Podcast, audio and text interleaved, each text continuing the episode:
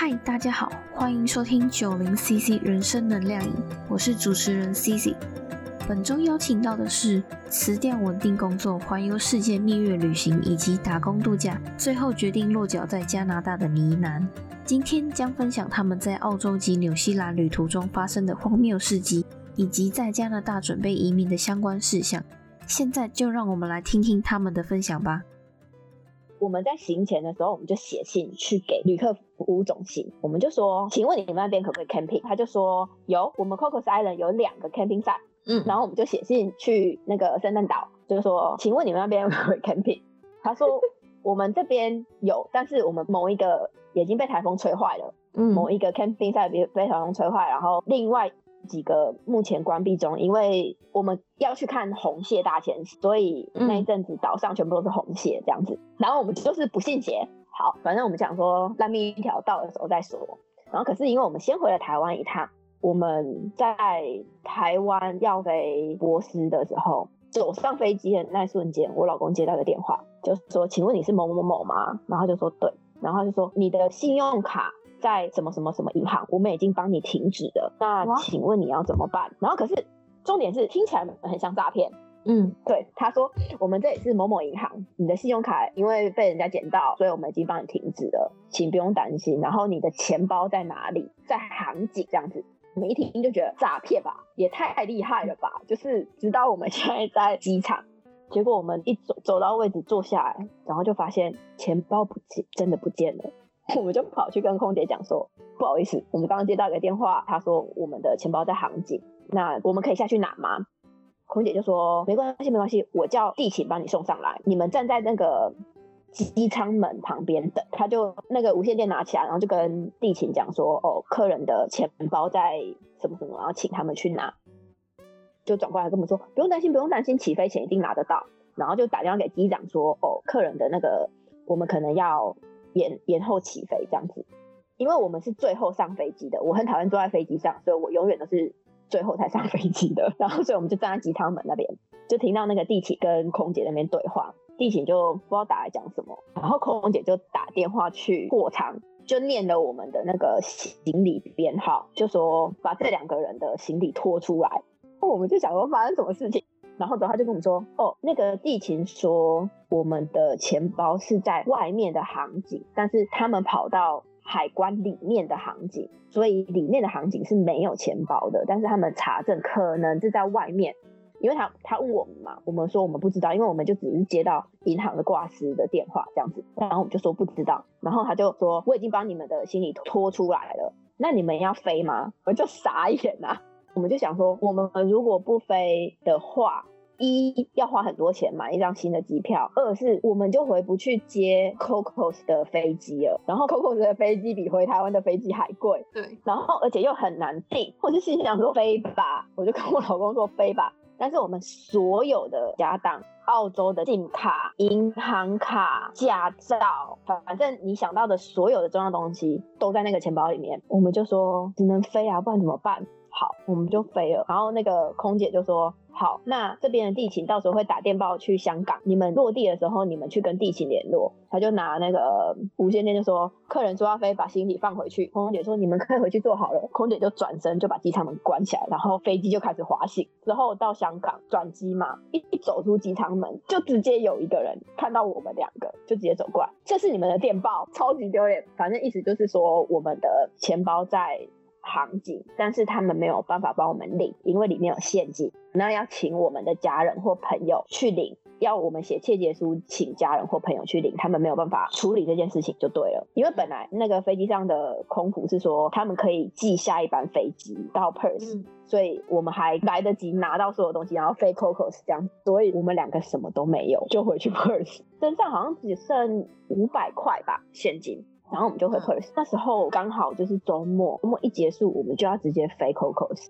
然后我们就心想说，不会这么衰吧？都是在澳洲我们那时候用 Optus 的电话，我们就很皮，没有去办 Tesla。Optus 的那个范围很少，比 Tesla 少一点。对，可是我们就想说，没有那么夸张吧。反正 anyway，我们就这样子想，就是都是在澳洲这样子。然后我们也想说，我们唯一的一张银行卡，可是里面没有钱。我们大部分的钱都在钱包里，有钱的银行卡都在钱包里就对了。嗯，然后我们就带着那张没有钱的卡，我们就就飞了。去了才知道，他们连银行都没有。他们只有一个临时办公室，而且不是整天开的。反正我们就很皮，我们去到那边，大家下飞机之后呢，都右转进去咖啡店买面包。我们就想说，我们先观察一下地形，好了，再想说要张罗什么吃的。结果观察完回来，那间面包店已经关了。哇！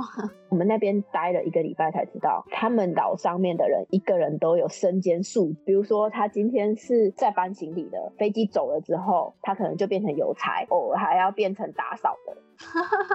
就是身兼数职，你知道吗？别杠。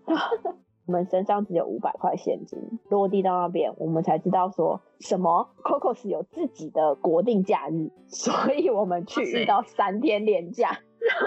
我们整个超久没有，对，想说怎么办，然后我们就好，我们至少硬着头皮去那个 Visitor Center，我们就进去，他就说，对，我们就只有这间就某某某旅馆是最便宜的这样子，然后我们就把身上所有的五百块订了三天，然后还有报了一个行程，因为那个就介绍我们说，哎，你们可以去参加某一个行程，这样。我们身上五百块就全部用光了，然后因为我们想说不行，我们一定要网路，所以我们还买了网路，所以这五百块也买了网路，我记。记得那网络超贵的，而且他们的网络超级好笑，不是不是信卡哦，它是有点像那种他给你的密码，你要去特定的地点，比如说某一个餐厅，就是它有几个比较大的，比如说什么咖啡厅、面包店跟还有一个旅馆这几间，还有热点这样子，然后你用这个账号密码登进去，嗯，就是很传统这样子。然后我们想说，好吧，那我们现在要硬着头皮借钱了。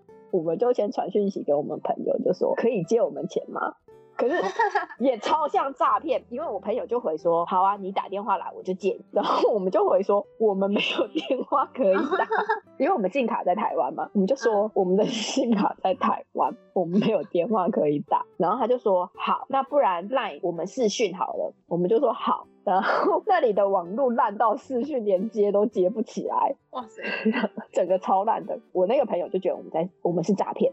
然后另外一个朋友知道我们钱包放在台湾的，他就马上汇了上限是五百块还是多少，他就跟他朋友两个人就汇了一千给我们。嗯，然后之后反正我们又到处借钱就对了，凑了不知道不知道多少几千块吧。之后我们去到那边才知道真的要租车，我们就在路上用走的。然后当地人就觉得很奇怪，怎么有两个没有看过人在那边用走的？他就说上来了，我带你们去绕一圈。然后之后他就跟我们聊天。那个岛上只有两间租车公司，他是其中一间的老板。我们就讲了整个故事给他听，然后他也觉得神扯。然后你们两个居然还敢来，我们就说没有办法。那我们就问他说你可以露营这样子，他就说有，我可以带你们去，可是很远。他就真的带我们去露营地。那个老板还借我们床垫，嗯，还借我们那个 shower bag，借我们水桶，就是可以洗澡的那个，还有火炉，对，还借我们火炉，也超多哎。因为他知道，他觉得我们很扯啊。他他本来介绍我们去另外一间，就是他那里有提供一个服务，就是他把校车还是小巴改成改成旅馆，就是也也不是旅馆，就是改成那种有点像露营车那种感觉。但是但是你不能开，就是他会拖到某一个定点，然后放在那边给你用，然后那个可以洗澡，可以怎样，就是一个小型露营车。但是他一天要租一百块，我们根本租不起。老板就带我们去那间露营车的老板家，结果他老婆是中国人，然后我们就解释了半天，说我们的卡什么什么，然后我们真的不是诈骗什么的，讲中文嘛，然后就跟我们用中文讲。然后他第一句是说：“这个一般人都不会来，你们怎么会想要来这里？”我我就想去啊，然后我就说：“因为飞圣诞岛一定会经过嘛，那一张票一样的钱，不停白不停啊。” 对，然后我们就在那边，真的是荒野度过了一个礼拜。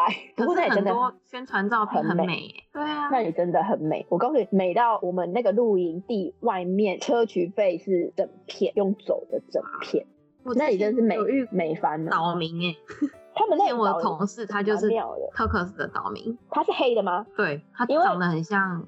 因为马来马来人对，因为他们那里有百分之不知道六十还是七十是马来人，然后后少数才是白人，所以黑的是占大多数的。我有问他说，就是你们那边他们那边的食物啊什么的，他说其实跟马来西亚很像。对啊，他们那边跟马来西亚很像，可是他的食物超贵的，物资缺乏嘛，而且超难吃的。哈。因为我们那时候很穷，我们买的吐司，然后他们吐司还是那个商店自己做的，嗯，真是极其难吃，我不知道要怎么形容，比比那种九十九 cent 的那种面包还难吃，哇，很干，超干的，那时候真的就是真诚。然后最主要是我跟我朋友约在圣诞岛，因为他是旅游签入境澳洲，但是因为他之前在澳洲打工度假，他就被海关查。就是他入海关的时候被查，所以他就订了很多很多旅馆，所以他把他银行里面的钱都拿去，然后可是他要取消嘛，取消还没有那么快会把钱退回来，所以他那时候本来打电话来跟我借钱，我跟他说我没有办法 借他，然后就更好笑，就是那个是从东岸来跟我们汇合。然后他的朋友从台湾跟我们会合，就最后是从台湾来的人带钱接济我们，哇！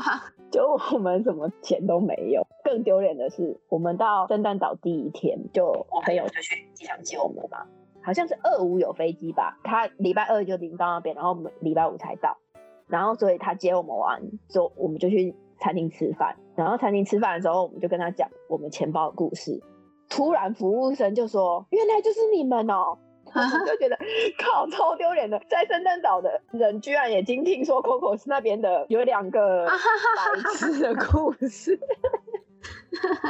对，然后反正我们的环澳序曲就是反正一整个扯就对了，半毛钱都没有带，然后就去 Coco 跟圣诞岛，就很很白痴，真的。这个故事也告诉我们要随遇而安。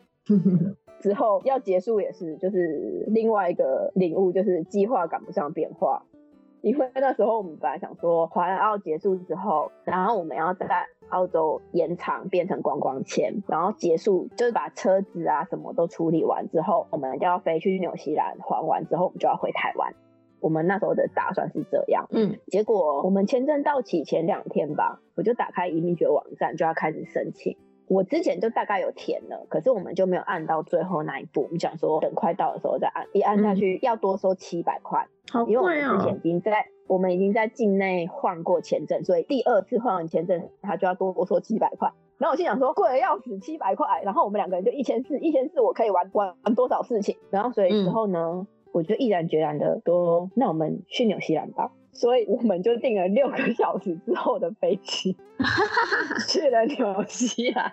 然后我们就把所有的东西，因为我们环澳的时候那个车子有受损，然后所以我们就把所有的东西 都留在我邻居家。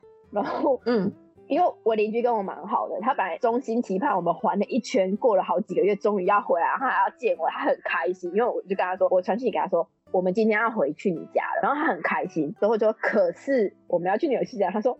怎么？你到底在讲什么屁？我还没看到你，你就跟我说你要去纽西兰，然后我就说对。之后我们就去纽西兰，一到纽西兰，我们就把我们所有，反正我们就想要烂命一条，就是帐篷啊、锅子啊什么的，全部都打包。我们就想说，反正只要录影设备带着，我们就不愁没地方睡。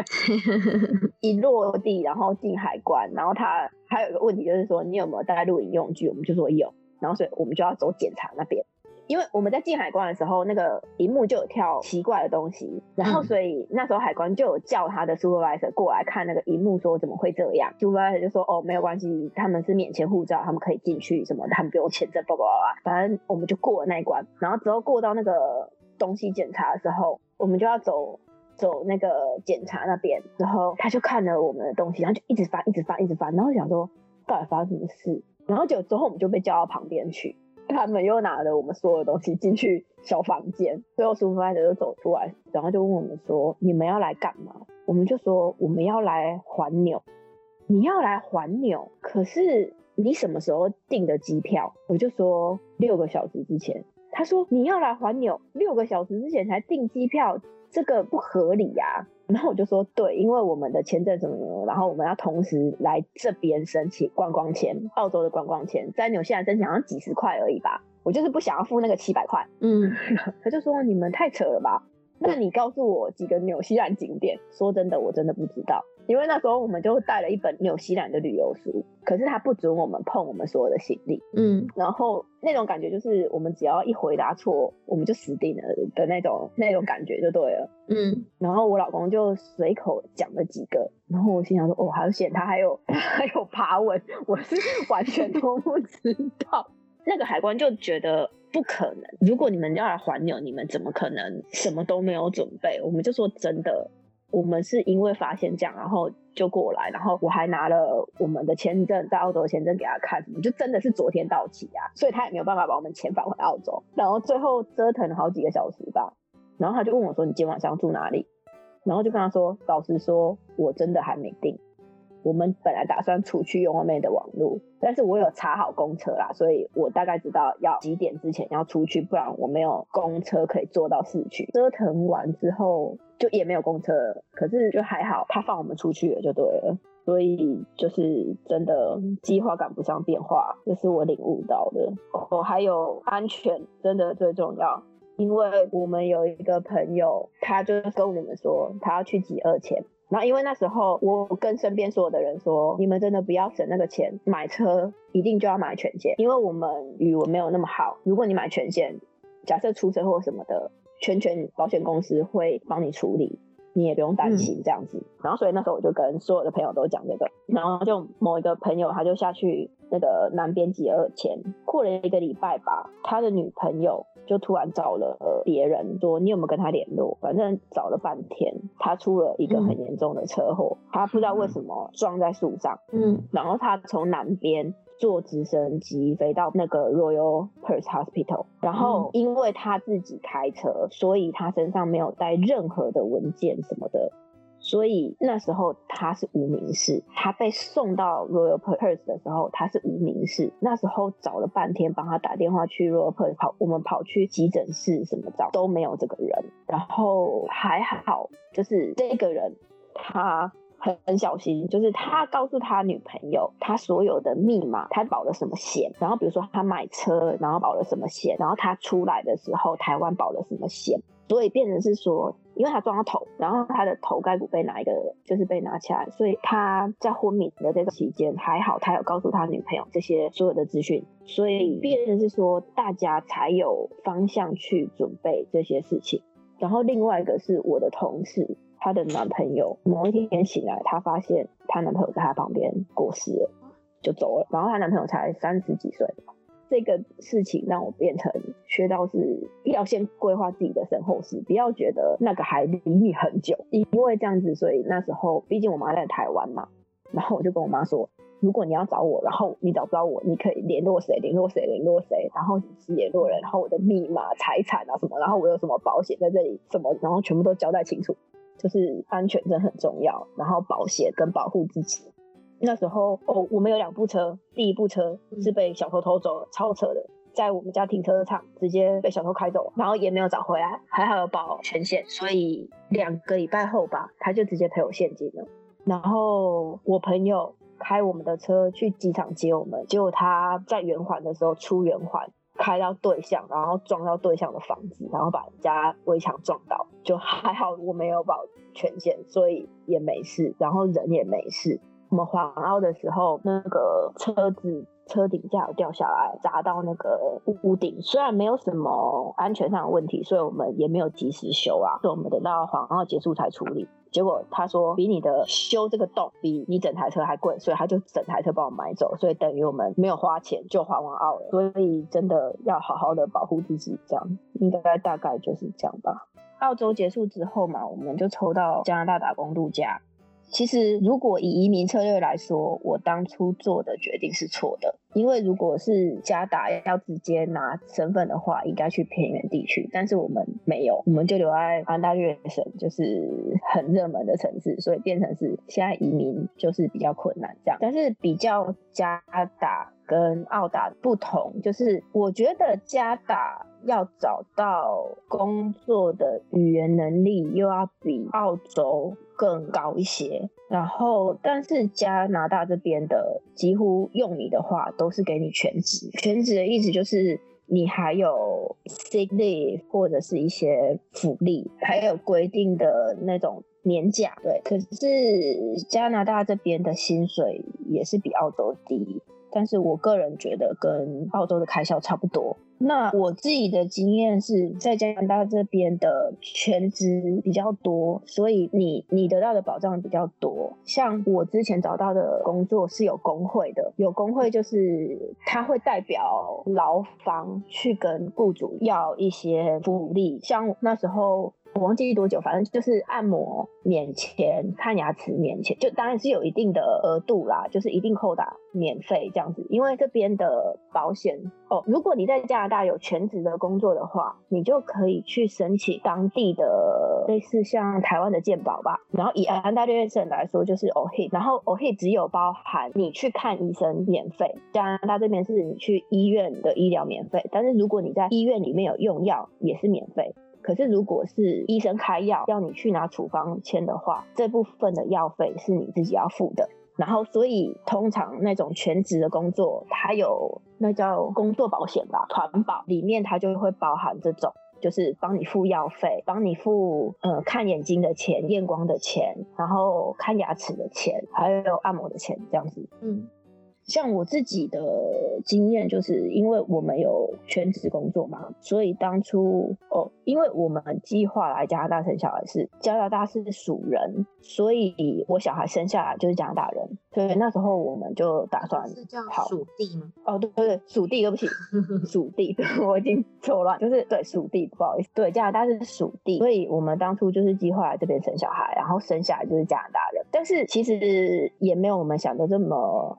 多福利，因为小孩子的福利其实是跟着妈妈走的，所以当我期待没有签证的话，我是领不到福利的。只是加拿大人小朋友他们出入境就没有问题，然后他们也不会像我们一样，OHIP 会有期限，就是他们期限到了可以一直 renew 一直 renew，可是我们就必须得出示像工作证明啊，或者是雇主信，我们才可以去 renew。在你有 OHIP 的情况之下。生小孩，所有的产检、照超音波什么的都是免费的，啊，无痛分娩也是免费的。对，所以 OHIP 就是像台湾的健保，安大略省的 每一省，他们每一省有不同的健保，加拿大每一省是分开来的。嗯，可是就是简单来说，就是像台湾的健保一样。嗯，对，但是我们台湾的健保真的是包山包海，大家要感恩健保，真的这边只是包医院的医疗。还有急诊啊，所以急诊给你要。然后像我之前曾经去挂过急诊，如果没有 OHIP 的话，你在挂号的那一个 moment，你就要先缴九百五十块的挂号费，然后后面任何的处置是再加上去，比如说超音波在多少钱，这样一直往上加的。嗯，所以如果没有 OHIP，像像打工度假的话，他会要求你一定要有保险，你才能入境，其实蛮重要的。就是变成，如果你只保台湾，可能这边会不够付，因为这边的医疗很贵。但是如果你有一个全职工作的话，就其实蛮算是很好的福利啦，算是他们加拿大非常自豪。但是我们台湾人可能觉得没什么，因为毕竟我们的健保更厉害。嗯嗯，加拿大相对来说移民会会容易很多，但是要记得加拿大有半年以上都是冬天。所以其实很忧郁，就是对，因为你冬天外面积雪，你也哪里都不能去，然后外面看起来就是天阴的，这不是开玩笑，他们真的有统计，就是。冬天忧郁的倾向比较高，所以自杀的比例也比较高，所以他们也会一直广告，就是如果你觉得沮丧或什么的，你要打什么电话，或者是你要找人聊聊或什么的，这方面他们是做的蛮好的啦。对，然后这边的福利，我自己觉得，因为我们在这边生小孩，然后我们其实我们没有任何的后援，那。变成是我老公去上班，我在家里带小孩。嗯，因为呃，安省托儿非常的贵，但是你可以排队，他们有政府的补助，就是如果你的收入是多少钱以下，他们是以集聚来分，就是比如说你是低收入户，你可能每天只要付五块钱，然后如果你是多少钱，付十块钱这样子的集聚来分。可是对我们来说，其实如果我出去工作，等于差不多把薪水。都拿去当育儿的钱，所以变成是我们两个商讨完，是我留在家里带小孩。但是其实这边的资源蛮充足的，就是像我我当时候新手的时候，他们在医院他是会看到你你生产的时候，他问你说你要喂母奶还是要喂牛奶？那如果你选择母奶。你在出院前，他会确认说这个妈妈会喂小孩，然后小孩也顺利的吸到奶，他才会让你离开院。然后离开医院之后，他也会有应该叫社区护士吧，可能是因为我们是新手，对他会打电话来说，呃，你有没有什么问题啊？小孩还好吗？什么什么的。然后定期你就要回去你的家庭医生那边做那个小孩子的，就是几个月几个月的检查这样子。但是像多伦多这边。他们还有开一些公立的地方，就是你去那边，然后他们有专业的幼教人士，就是一个开放的地方，然后小朋友的玩具，然后他也会办活动、唱歌、说故事，甚至他会办一些讲座，让新手妈妈去参加。其实他们最主要是要鼓励这些妈妈走出来，因为有时候你新手妈妈在家育儿，其实说真的也会蛮犹豫的。然后你你去参加那个讲座，变是你可以认识跟你一样情况的人，然后甚至变成朋友这样子。所以这个对于我们来说，其实算蛮大的帮助。然后而且他们的那边的玩具也会定期的更新，然后每次玩完他们就会消毒啊清洁。他们会开不同的教室，一。小朋友的年纪的差异，开不同的教室，所以你也不用担心你的小孩子还不会爬的时候，就要跟那些会跑的小朋友在同一个房间，他们是分开的。然后选择的玩具也是不一样的，然后他们会配专业的，应该有点像我们像幼稚园那种老师吧，就是一个专业的师资在那边在旁边陪伴，所以对这个东西对我们帮助蛮大的。最后是我们我的近况嘛。我的近况就是，就是诶，目前对于未未来的规划、人生方向这样。对，就是我们当然就是想要移民，然后其实我们在上个礼拜抢到了一个省提名的名额，但是因为现在疫情，所以老板不担保了。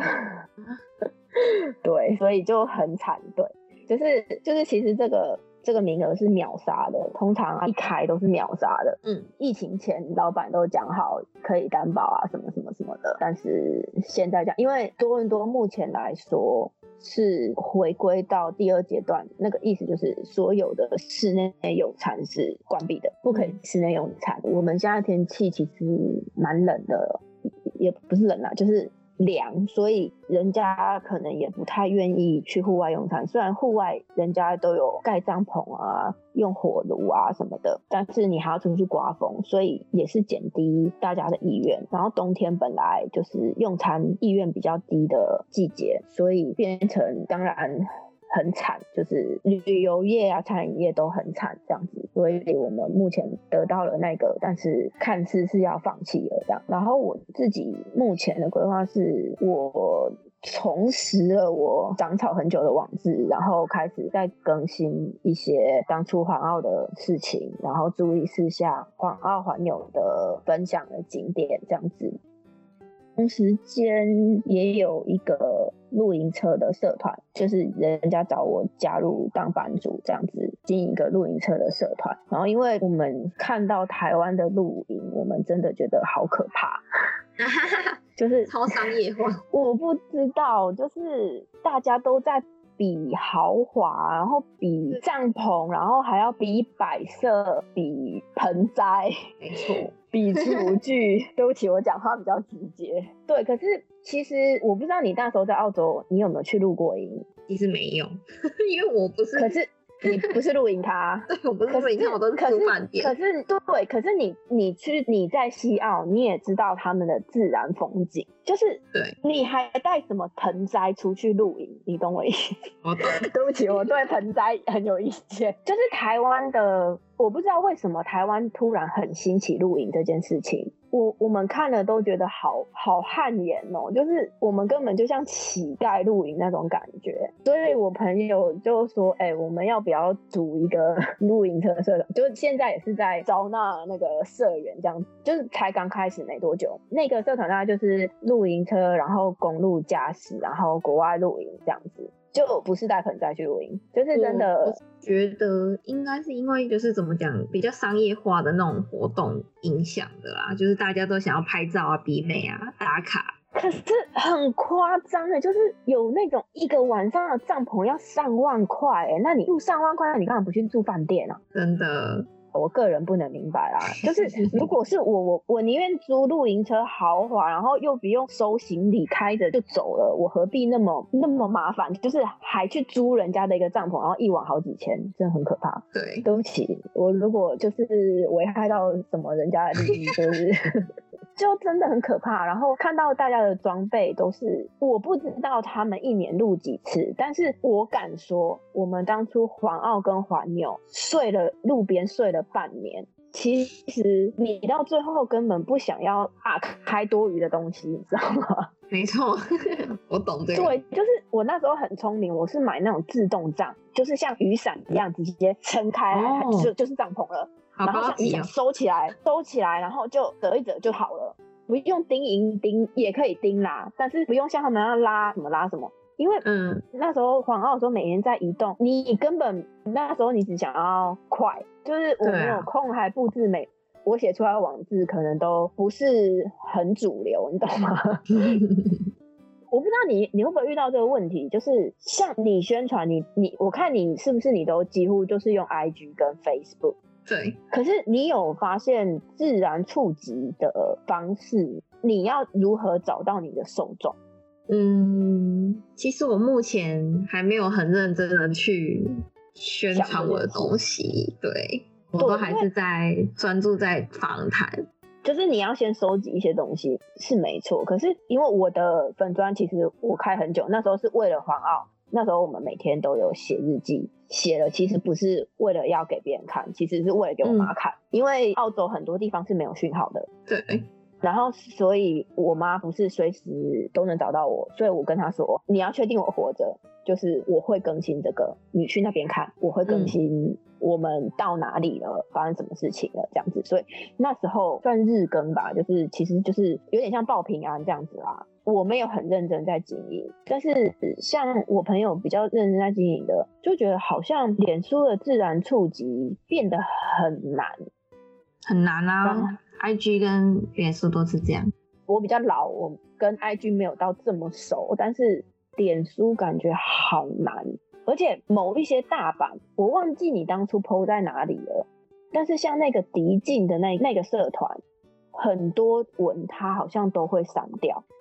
他我不晓得哎，但是呃，他会删的都是那种有连接的啦，啊我是没有贴连接，所以其实真的会去搜寻我的 Instagram 跟粉钻的人其实很少。对，所以变是因为我是疫情，然后我才没事干，然后又开始就想说好，那那把黄澳这些就我们去过的地方，然后开始写。可是变是你要去找受众困境，知道吗？我不知道你遇到有没有遇到这个问题啊，就是有点难，还是因为就是我本来就不是那种行销的人，我也不是啊。可是可是你很有勇气啊，你有很勇气，就是会出来说哦，我是什么什么，然后你想要做什么什么什么什么，就是你还是用你本人的名义去发，我很少用你的名义去做什么事情。我我也不知道哎，就是反正就发嘛，反正也没有多少人认识我啊。你不要这样子，我是我是抱持着反正没有人认识我的心态，就说不定世界很小，就是谁谁的朋友跟你也是朋友这样子，好可怕，真的世界很小，不要觉得 不要做坏事，不知道，就是我觉得我比较没有办法写出那种煽动情绪的文章，哎，这个，所以我写的有 touch 到你哦，你有些东西写的还不错，我觉得，真的假的？我觉得，我觉得还不错，因为我看你有做大家打工度假后要干嘛嘛，对，然后跟工作，对对，工作，然后还有一些你自己你自己想讲的东西。你有看那个 Instagram？对，我看 Instagram。哦，对，因为我跟 Instagram 不是这么的熟，所以我不知道 Instagram 会不会有这种效应。可是脸书感觉就是你 po 完一两天有有回应就有回应，没有回应就从此之后就石沉大海了。我的脸书的话，其实它触及率超低，我都没在管它，我都主要还是 Instagram。我老人呗。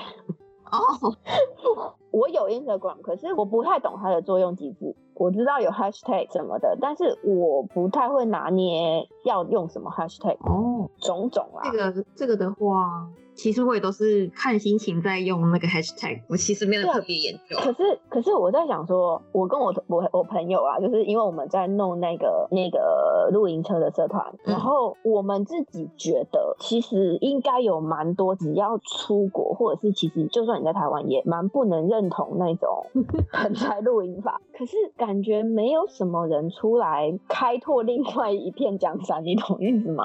你是说不要这么商业化的露营吗？就是也不是说自然的露营吧，也可以这么说，就是露营就露营啊，为什么还要带盆栽、带电灯，然后带什么挂饰，然后装饰？然后我才懂了，他们那个是大众，你们是小众，所以你们要去找这个小众的部分。可是重点是，说真的，你平常累都累得要死，上班像条狗一样，我假日还要在那边洗锅碗瓢盆，就为了拍那张照，我做不到啦。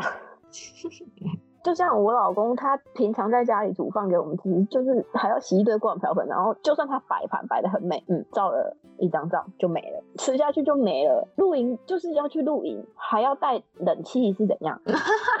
那既然要带冷气，为什么要去露？不住饭店？对啊，就是我不是为了反露营而反露营，我是觉得既然要享受，为什么不去干脆享受彻底一点？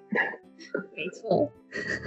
然后要比拼那个什么椅子什么挖柜的，我真的，所以我才白，我就很直接的说，我就是不露营的，啊我不是露营看，我就是住饭店。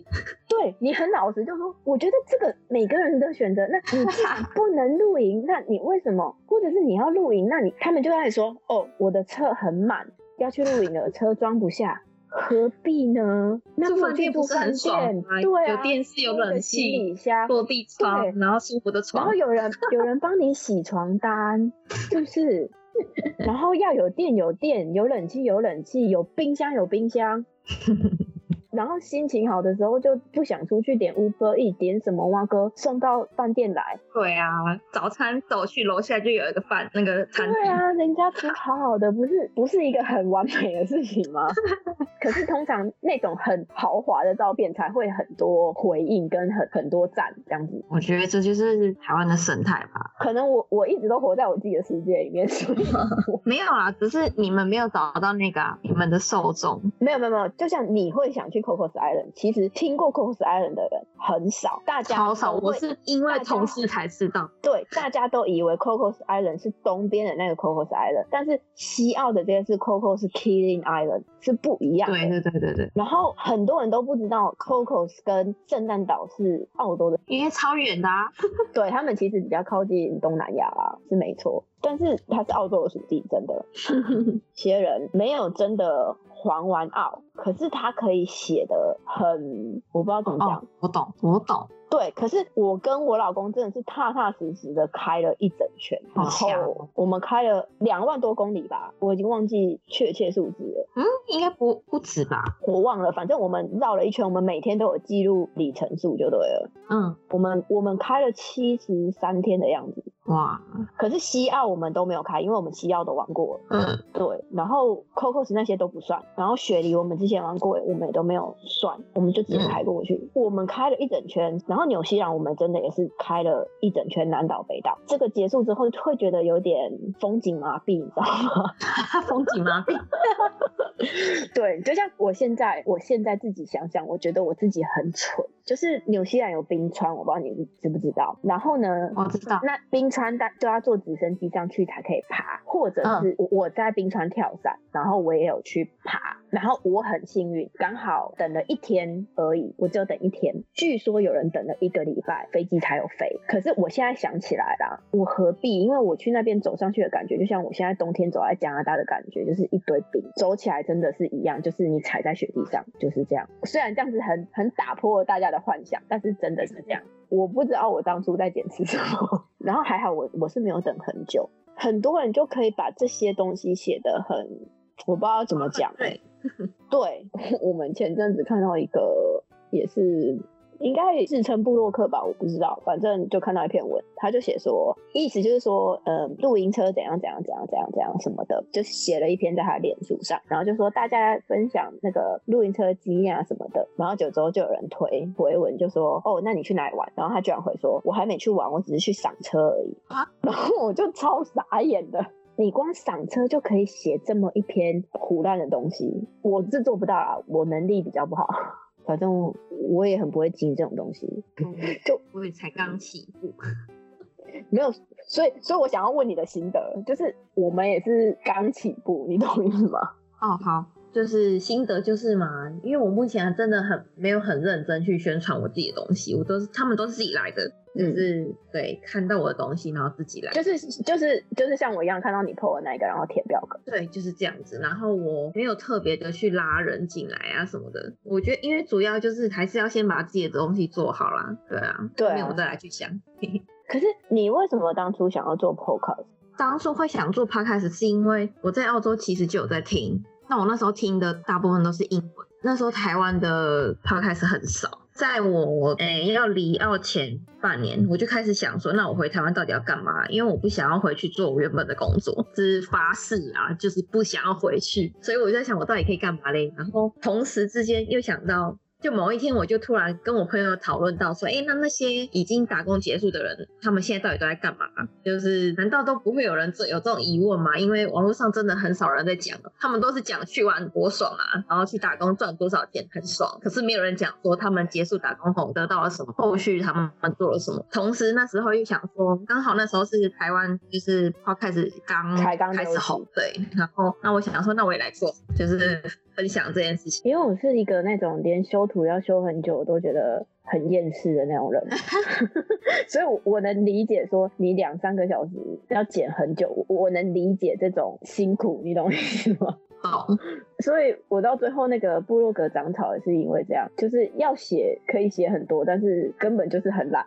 不过我现在觉得，因为做了 podcast 之后，因为我逼我自己一个礼拜一定要出一集，已经很宽松了，一个礼拜一集。嗯，然后除了这一集之外，其他还有时间就约受访者，所以其实有一点像在做全职哎。只是因为我刚好现在没有工作，然后我现在当学生，所以才有而且做这些。重点是很多，其实是很多零碎的琐事杂事。没错，很多琐事。我觉得，对，我觉得就是，而且你又是一个人的话，其实我觉得，就因为我自己一个人，对，然后你有时候就是我作文又没有那么好，然后现在有时候有时候想要讲一个中文，我讲不出来。我不是故意想要。中英夹杂，我能明白有些人很讨厌晶晶体那种中英夹杂，但是真的不是就是没办法啊，因为你现在讲英文就是比较多。对，就是就像你讲 pastry，我我真的想不出一个瞬间，我讲不出中文叫什么。这种感觉可能对一些人会觉得这种是一个炫耀，你会讲英文吗？还是怎样？我觉得应该是就像你，你讲不出中文的环境，很少讲英文，那你一定也会忘记英文怎么讲。对。呃，我之前有问你嘛，你想要我讲什么？然后其实我环澳可以讲很多事情，可是你跟我说比较不偏向旅游，因为很多人讲旅游，所以我我其实很少讲环澳的事情，就是主要是那种保险啊。我刚刚才有讲，我我不会特地去跟你讲什么景点啊，然后什么什么，然后跳伞很爽啊，滑翔翼很爽啊什么的。你你你懂我意思吗？懂。然后因为我有听你的 podcast，我知道你这是剪辑过的，但是有一些人听得出来，就是。他只想要讲，就因为你是访问他的，然后他想要把你说服成他的形状，有一点。可是我觉得每一个人都有每个人自己的形状，你你懂意思吗？所以我我其实没有太限制他们要讲什么啊。对，我我觉得你蛮中立的，我觉得你蛮中立的，二听，然后我觉得你蛮中立的。可是有有些人可能比较呃强势吧，就是我的最好这样子，就是类似像帐篷的概念，就是帐篷就是要装灯。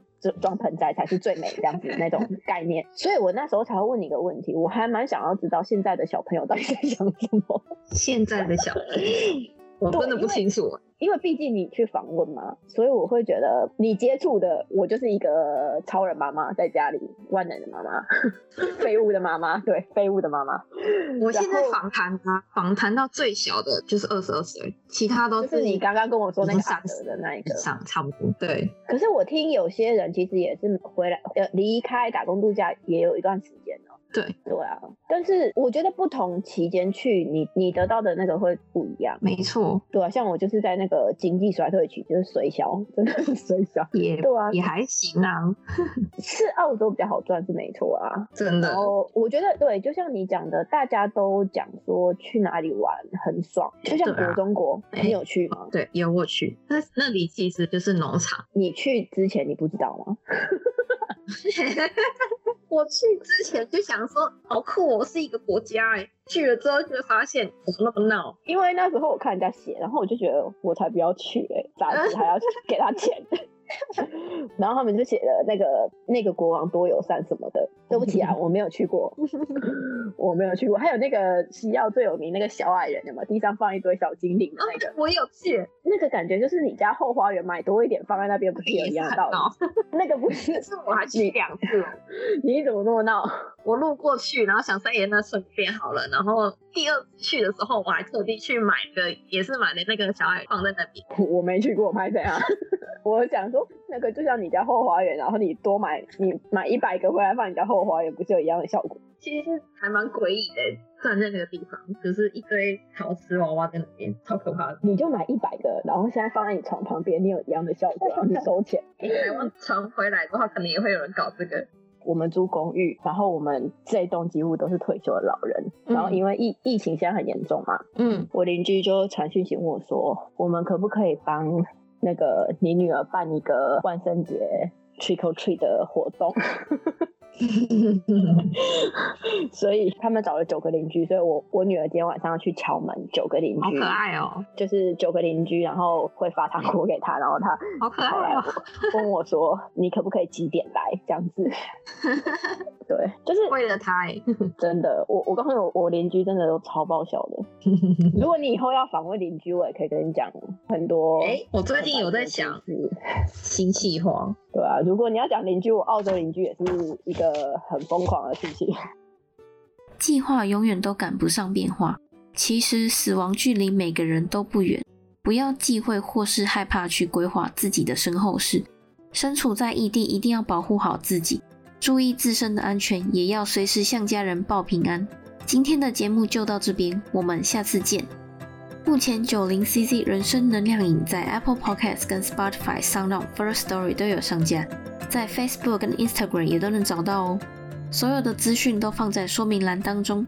如果喜欢我的频道，也欢迎留言或者是分享给其他的朋友哦。